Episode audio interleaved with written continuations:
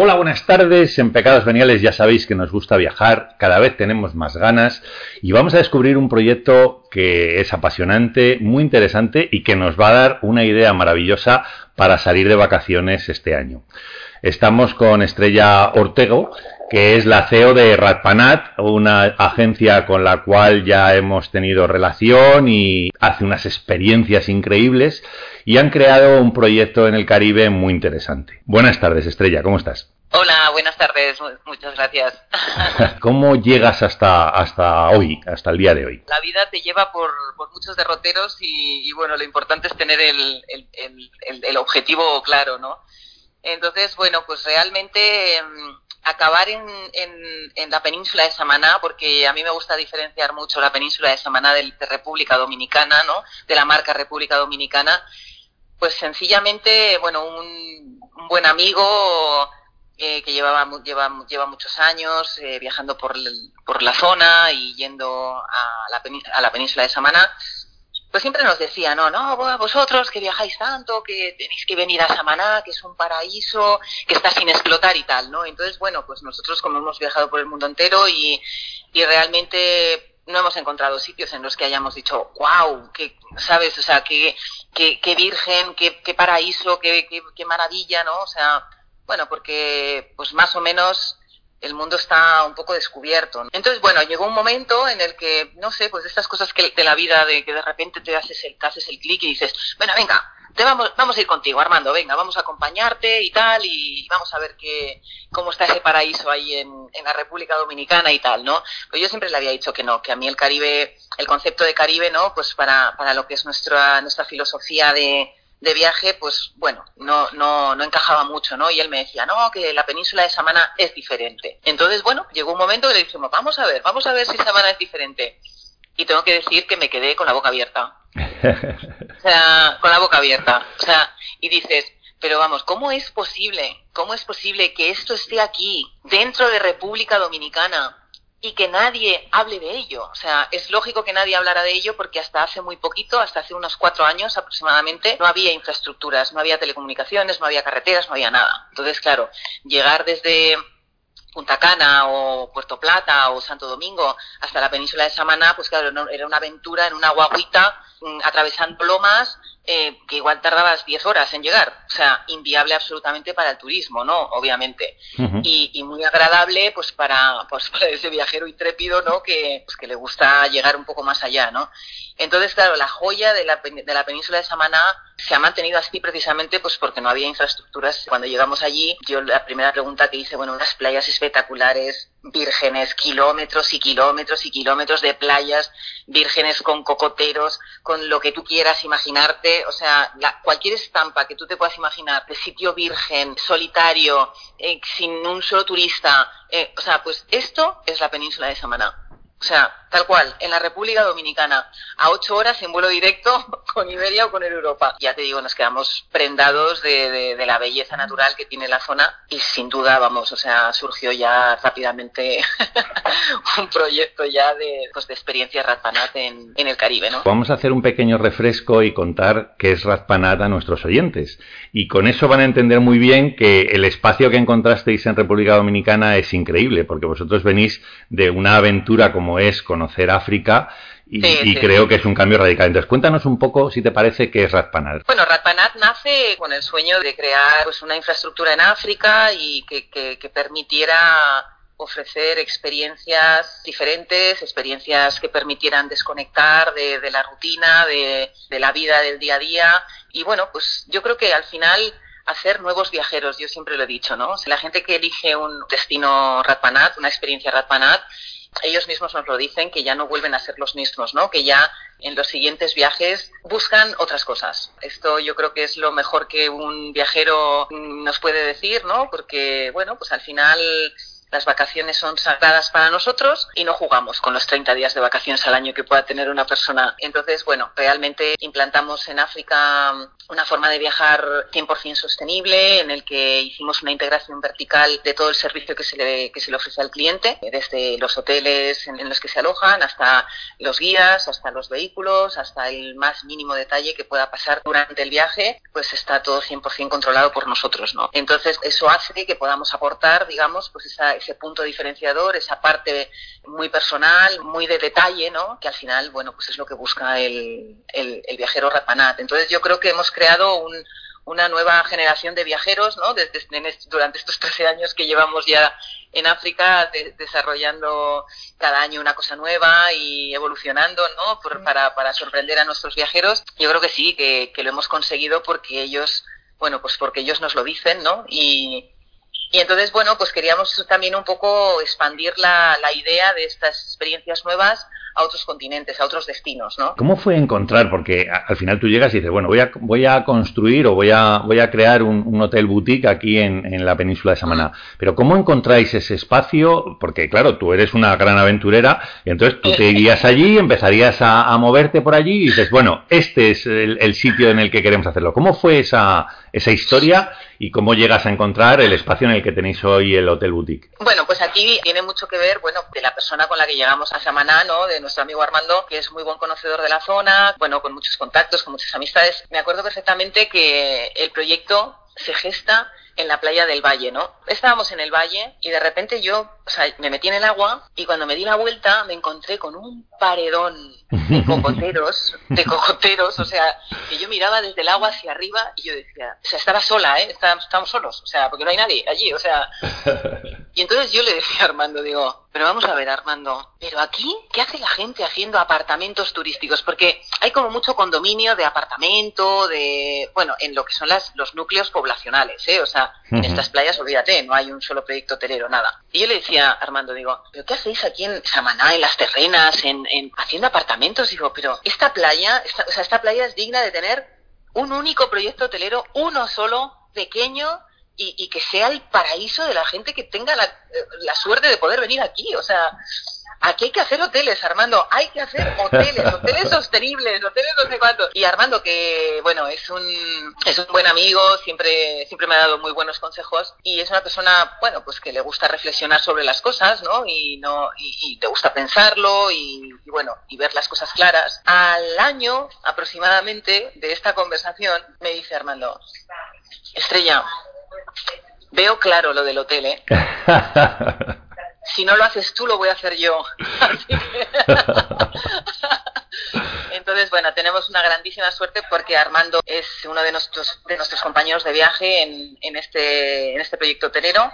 Eh, debido a su experiencia en, en, la, en, el, en, la, parte inmobiliaria y en la parte constructora. Uh -huh. Y entonces, eh, claro, era como que se juntaban todos los, se juntaban o sea, todos los ingredientes para que fuera un proyecto de éxito, ¿no? Porque al final la parte constructiva estaba en buenas manos, ¿no? Porque lo hacían ellos, siempre también teniendo la seguridad de que ellos eran de la misma filosofía de un hotel de baja ocupación, eh, que fuera 100% sostenible, etcétera. Y luego, bueno, pues eh, se fusionaba un poco con nuestra filosofía de que venía, de, con nuestra filosofía que traemos de África y de ser un destino, bueno, pues de ser una nueva aventura, porque es muy fácil instalarse en un destino que ya es 100% destino, ¿no? Para, para el turismo. Claro. Pero no es el caso de, de Samaná.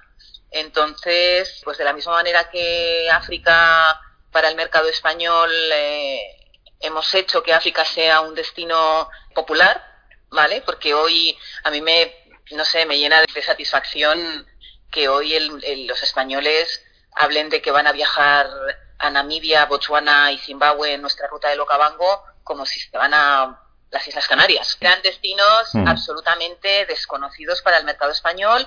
Primero, bueno, pues porque no se hablaba inglés, eh, lo, los guías en esos destinos no hablaban, no, no hablaban español, el, el, el, público español, o sea, cada vez más, ya obviamente el, el hándicap de los idiomas se va superando, ¿no? Pero bueno, hay mucha gente que, que quiere tener la seguridad de que le hablen español, ¿no? De, de sentirse un poco como, como en casa.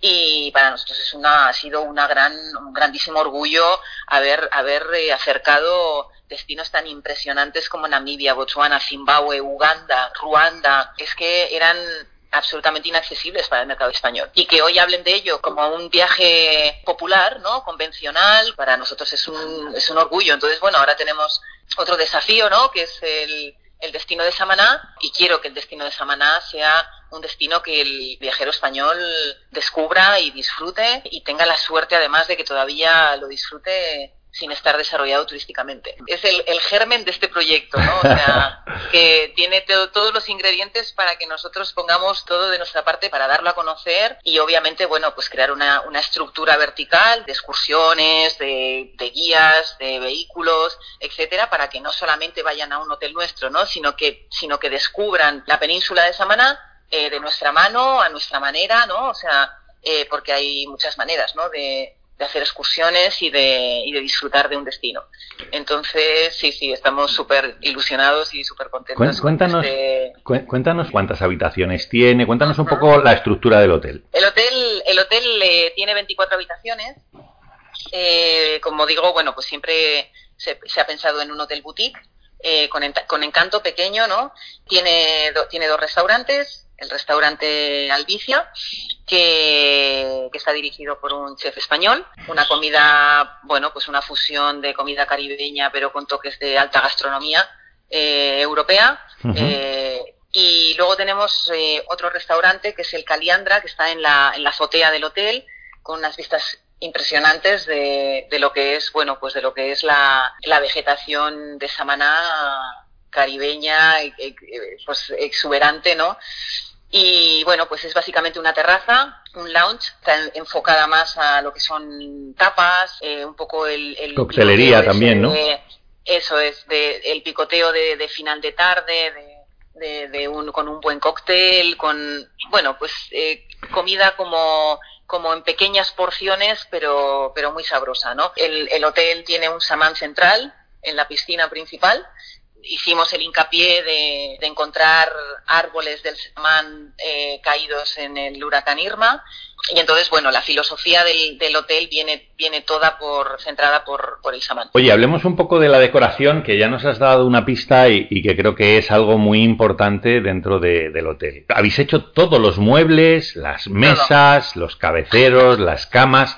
Todo, lo habéis hecho y además en, esa madera que, nos estás contando y sostenible como dices porque lo han hecho los artesanos de allí. Cuando llegó la cuando llegó el proyecto de decoración somos nosotros los que los que lo hacemos, pues la parte de decoración yo no tenía muy claro todavía hasta haber terminado el, hotel por dónde iban a ir un poco los tiros, ¿no? Entonces esto fue en octubre, tengo que decirte, vamos, que me quito el sombrero con, con los artesanos realmente, con los artesanos de las terrenas, ¿eh? porque ya no son los artesanos de República Dominicana no. O sea, todo el hotel se ha construido con personal y con artesanos del pueblo de las terrenas, donde está situado. ¿Qué me dices? Lo que te digo, o sea, todo. Me da igual carpinteros, pintores, electricistas, eh, personas que tejen el, el, mimbre, eh, absolutamente todo, todo, todo, todo, todo, todo está hecho por artesanos del pueblo de las terrenas.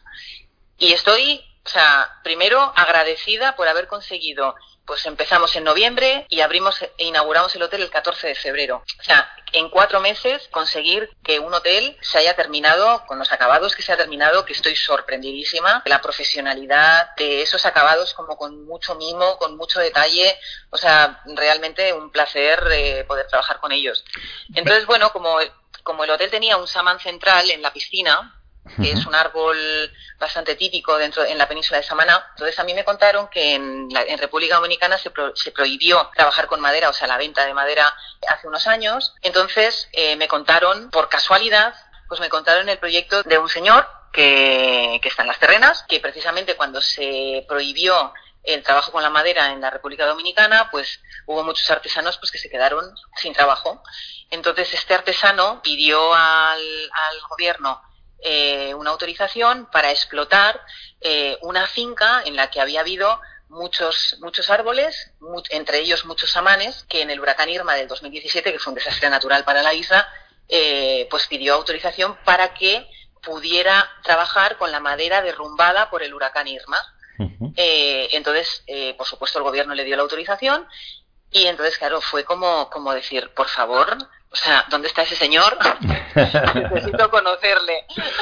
Bueno, necesitas conocerle porque hay, hay mesas que son verdaderas obras de arte, son, son troncos prácticamente de dos metros, tres metros tendrán. Es, es, una maravilla, pero, o sea, lo que es una maravilla es ver trabajar hemos ido por el monte, por la finca que este señor explota, que a la que donde le han dado la autorización el gobierno, hemos ido con él campo a través, eligiendo los troncos, o sea, los troncos en el monte, en el monte enterrados, lo que te digo, o sea, no, no, esto no está expuesto en una tienda, ¿eh? en la que dices, ay, mira, me gusta este. No, no, no, no, no. Vete al monte, intenta, intenta hacerte idea de cómo puede quedar ese tronco que tú ves enterrado en la tierra, caído, que, realmente no ves cómo es el tronco entero porque la mitad del tronco está enterrado y no sabes cómo, cómo es, y decirle, este tronco, sácamelo. entonces, van allí, bueno, pues con una herramienta bastante rudimentaria, o sea que básicamente es la mano de obra, la, las manos, la, herramienta que ellos tienen, y los sacan entre 10 personas, que alucinas, o sea, alucinas. O sea, no, utilizan sierras ni utilizan eh, nada mecánico. Prácticamente nada, sí, para dejar la, la, madera virgen y tal, eh, utilizan sus sierras, sus lijadoras, etcétera pero básicamente el 100% del trabajo es manual. O sea, por esos, por esos montes es que no, no puedes subir unas excavadoras, ni siquiera. O sea, es como, bueno, es impresionante el trabajo que se ha realizado aquí. Los señores alucinaban en colores porque, claro, ellos no tenían idea de cómo iba, de cómo iba a quedar esto. O sea, cuando lo han visto hecho, porque, porque no lo habían visto jamás en la vida, o sea, cuando han visto esos cabeceros con, con esas raíces de samán, eh, y luego es muy curioso porque las dos primeras, las dos primeras piezas que yo elegí, yo no, yo no tenía ni idea de lo que era un samán y mucho menos enterrado y pues es muy curioso porque las dos primeras piezas que elegí me dijo, me dijeron que, que eran de un samán y entonces yo dije, no me lo puedo creer. ¿En serio? Tú me estás diciendo, el señor este no sabía nada del samán que teníamos en el hotel. Este señor no sabía nada. O sea, y entonces me, no, pues además has elegido dos piezas que son del mismo árbol, que es un samán, no sé cuál, y yo, no me lo puedo creer, o sea, esto es el destino, o sea, como... Y entonces ahí empezó a tomar forma el, el proyecto y, y bueno, mira, pues muy contenta porque de la misma manera que en África tenemos a una mama africana en unas plantaciones en, el pueblo de Mtuambo, que, que cuando llevamos allí por primera vez eh, no tenía electricidad, no tenía nada, llevábamos allí a nuestros viajeros para que esta señora les cocinara en su casa eh, eh, comida típica africana, ¿no? Y, demás, pues hoy es una excursión que compran todos los turoperadores en Tanzania.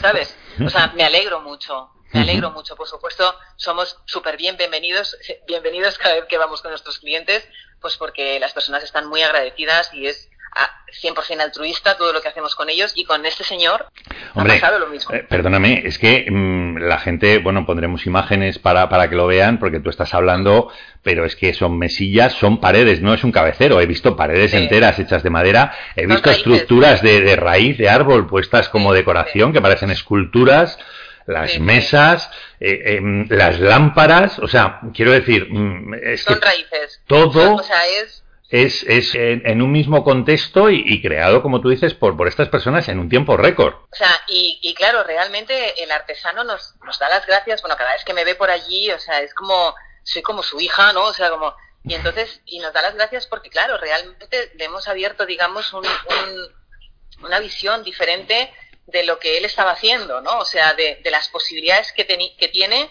pues, la materia prima con la que él trabaja me quito el sombrero con, con los artesanos ah. con los que hemos trabajado en las terrenas. Oye, vamos a hablar de todas esas actividades. Salimos del hotel. Cuéntanos un poco qué se puede hacer. Uf, pues mira, en, la península de Samaná es el paraíso del aventurero, por llamarlo un poco de, de, una forma. Sí, hacer un poco más dinámica la actividad, ¿no? El, exactamente, o sea, en Samaná, pues mira, puedes recorrerte las playas en quads, eh, playas kilométricas, porque, porque claro, allí eh, las playas tienen 4 kilómetros, 5 kilómetros. O sea, y no hay nadie. Entonces, me da igual que te cojas un caballo y que te vayas por la playa, que te cojas un quad, a que te cojas un quad y vayas a la cascada del limón eh, y luego bajes hasta la cascada del limón en un caballo, que hagas la ruta del café. Mira, por ejemplo, nuestro director de hotel es un director español, es un enamorado de, las, de la bici de montaña.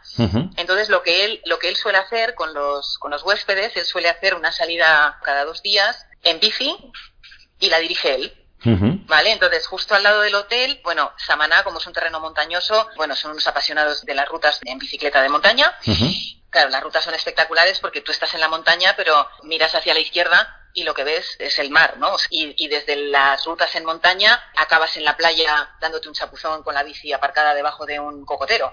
O sea, entonces, claro, es un poco, bueno, el paraíso, el paraíso sin lugar a dudas, el paraíso para los amantes de la bici de montaña sin lugar a dudas. Cualquier playa siempre hay un caballo para en el que tú te, en el que tú te puedas montar y puedas recorrer la playa. Siempre. O sea, dices, pero ¿y de dónde salen? Bueno, no sé de dónde salen, pero salen. Entonces es, un, es una pasada total, porque es una sensación como que has naufragado, ¿no? En, un sitio, o sea, y de repente dices, bueno, pues voy a buscarme la vida, ¿no? O sea, pero luego buscarte la vida es muy fácil, ¿no? y sí, sí, luego bueno, actividades de todo tipo, tirolinas, surf, buceo. Por supuesto, el surf, sí, sí, la Playa Bonita y Playa Cosón son dos playas muy buenas en las que hay surf prácticamente todo el año. En la época más baja, pues solitas como para principiantes y luego en la época eh, más metidos en invierno, olas ya para un nivel medio alto de surf. Hay escuelas de surf, o sea, toda la infraestructura está creada ya en el destino. Hay algo que, como dices tú, de valor ecológico que a mí me cautiva. A mí la interacción con animales me me parece algo increíble y tenéis dos actividades, la verdad es que eh, increíbles, cuéntanos. increíbles. El desove de la tortuga. Suelen desovar la, la tortuga maula y la tortuga verde. Bueno, es impresionante porque o sea, yo, por ejemplo, he tenido, la, he tenido la suerte de poder verlo en Costa Rica, pero claro, lo ves con turismo, ¿no? O sea, aunque está todo bien, bien regulado y bien reglado y tal, bueno, pues no dejas de ir un poco como, eh, como en circuitos turísticos, ¿no? O sea, pero es que aquí te encuentras las tortugas que salen a desovar y, y, y, tú has puesto la toalla eh, al lado de, de, de, un, de un huevo de tortuga enterrado que está vallado ¿eh? por, por, medio ambiente, por, por, el Ministerio de Medio Ambiente Dominicano, y, y, tú estás tomando el sol al lado. O sea, o sea ti te, tú estás tomando el sol y de repente te sale una tortuga al lado tuyo y se pone a hacer un agujero y ahí mete eh, sus pues, huevos. Eh, exactamente. O sea, pero es lo que tiene todavía porque el destino es muy virgen, muy, muy, muy, muy virgen. Y yo no, yo no sé si, si, si tienen eh, conciencia realmente del valor ecológico que tienen el desove de las tortugas que pasa en Samaná. Porque luego, bueno, lo de la ballena jorobada ya es, es, un espectáculo, pero bueno, eso sí que lo explotan. Ya tienen sus sistemas, tienen sus excursiones, sus barcos. Eh, puedes elegir ir en un barco grande con, con, excursiones un poco convencionales, que normalmente son excursiones que suben del sur de la isla, de Punta Cana, de Puerto Plata, suben a ver el desove de la ballena a la península de Samaná. O, pues mira, siempre tienes eh, la posibilidad de alquilarte un barquito a un pescador y, bueno, y tener un encuentro como más íntimo, ¿no? Con, con, la ballena, ¿no? O sea, entonces, bueno, pues es muy curioso que la ballena jorobada eh, todos los años vuelve a parir a las aguas de la península de Samaná. Todos los años, todos los años, todos los años. En el mes de marzo, más o menos es la mejor época para poderla para poder ver pareamiento de la, de la ballena jorobada. Tenemos que empezar a reservar ya, ¿no? Porque nos tendremos que salir corriendo para allá. Bueno, yo, o sea, yo si os sirve de algo, eh, en Semana Santa me marcho. pues nada, vamos a tenernos que meter en tu maleta. Hay, hay muchas excursiones con valor ecológico, muchas excursiones de aventura, pero luego, o sea, está, digamos, la parte más impresionante de la península de Samaná, que cada playa es una excursión y hay playas súper espectaculares, hay playas en las que solo se llega en barco. Eh, eh, eso te iba a decir, que, la, parte, la parte de relax, hay una excursión en la que le lleváis a, a una persona a una playa o a una islita en la que pueden pasar el día romántico y, y, en total relax y tranquilidad, ¿no? Solo se llega en barco el capitán del barco, mientras eh, se llega, por ejemplo, a la playa del Ermitaño, que es una de ellas, pesca por el camino y en la península de Samaná está permitido el camper en las playas, ¿no? Digamos. Entonces sí, sí, te hacen una hoguerita, te, con dos palos, te ponen, te hacen como una especie como de enramada y, te asan el, pescadito divinamente en tu paraíso secreto. Vamos, sí, sí, total. Necesito que nos digas cómo se pueden poner en contacto con vosotros, web, teléfono, redes sociales, cuéntanos cómo, pues cómo pueden hacerlo. pueden poner en contacto con nosotros, pues mira, vamos a hacer Dentro de poco vamos a salir al mercado 100% online, ¿vale? Estamos haciendo la digitalización de la compañía eh, aprovechando estos tiempos COVID, que tenemos un poquito más de tiempo. Y bueno, pero siempre eh, página web, eh.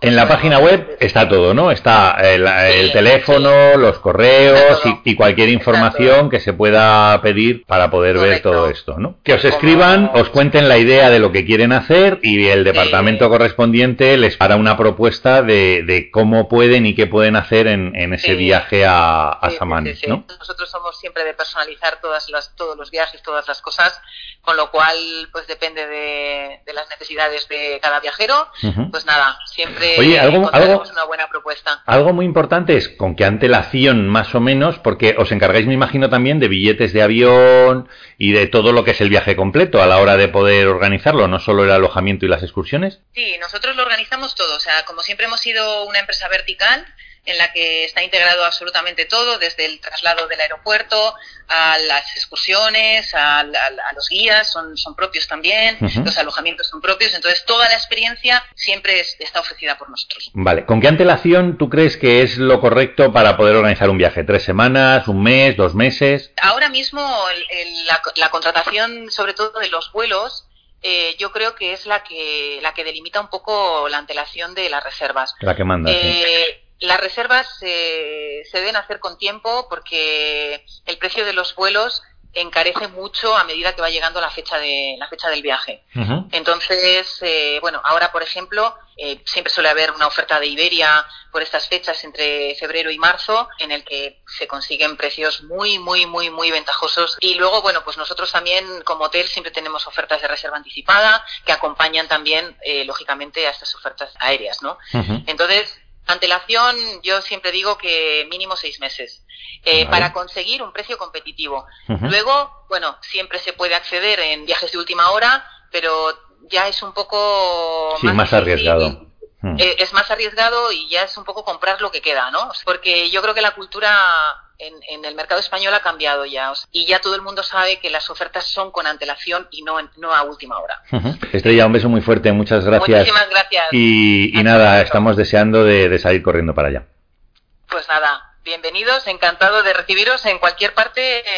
me da igual África, me da igual Samaná, porque es todo maravilloso, pero hay que ponerse en funcionamiento, sí, sí, sin lugar a dudas. Lo recibimos. Un beso, muchísimas gracias. Bueno, gracias a vosotros, hasta luego, adiós.